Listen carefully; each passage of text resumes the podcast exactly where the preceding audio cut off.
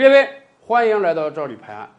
我们经常讲啊，由于经济发展的原因，在婚姻市场中啊，总有一些人会被剩下来。城市剩下来的呢，多是大龄剩女，而乡村剩下来的多是年轻的男性光棍儿。咱们这么讲吧，大龄剩女啊，一般来讲收入都挺好啊，生活也过得去，所以啊，不会有太大的问题。而乡村剩下来的年轻光棍儿呢，基本属于社会最底层，收入也是最少的。如果不能给他们说上一个媳妇儿，说实话，是一个社会不稳定因素。而且我们周边国家的经验也告诉我们，解决乡村大龄光棍的问题啊，恐怕只挖掘本国是不大可能的，就得搞外籍新娘。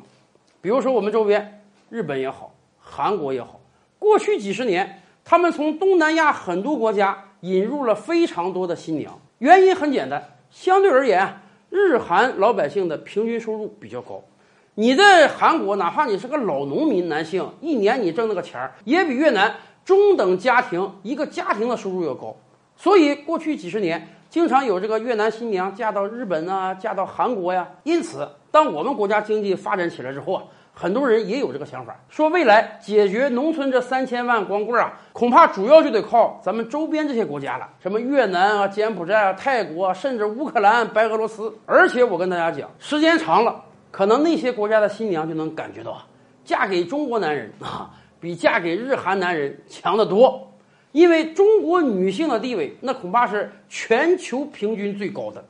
咱们就举个例子吧，越南不是有大量的人嫁到韩国吗？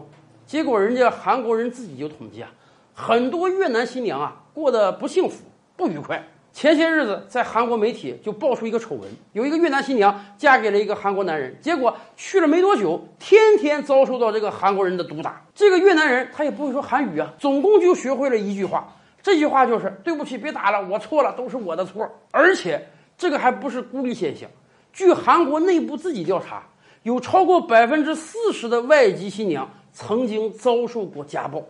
更有百分之二十的外籍新娘呢，在家暴过程中。被丈夫使用利器，像什么剪刀啊、菜刀之类的威胁过，而且这些被施家暴的外籍新娘啊，处于一个非常尴尬的境界。你想，本身是外国人，语言不通，不会韩语，所以遭受到家暴之后啊，连申诉都不会申诉，而且在韩国当地也没有亲戚、没有朋友，想跟人申诉都找不到人。更关键的是，咱们也清楚，韩国人家为了立法。害怕有人借外籍新娘的机会啊移民到韩国，所以人家有着严格的规定啊。你这个外籍新娘嫁给了韩国男人，那对不起，你得居住满相当一段长时间呢，你才可以获得韩国国籍。在此期间，你如果是离婚了，那对不起，在你没取得韩国国籍之前，你得被遣返回家。你离婚之日就是离韩之时。很多外籍新娘为什么要嫁到韩国来？不就是图韩国是发达国家，经济水平好，生活水平高一点吗？所以面对丈夫家暴的时候，她也清楚啊，我如果真的说报警了，去申诉了，很有可能我就得离婚。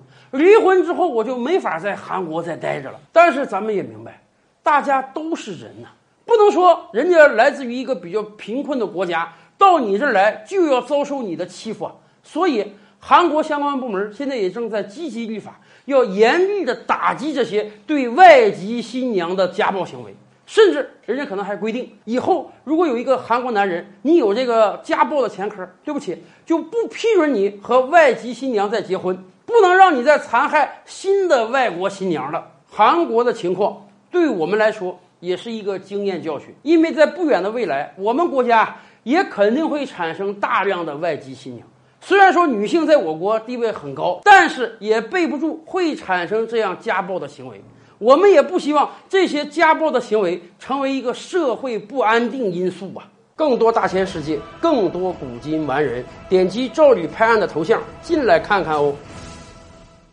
赵吕拍案，本回书着落在此。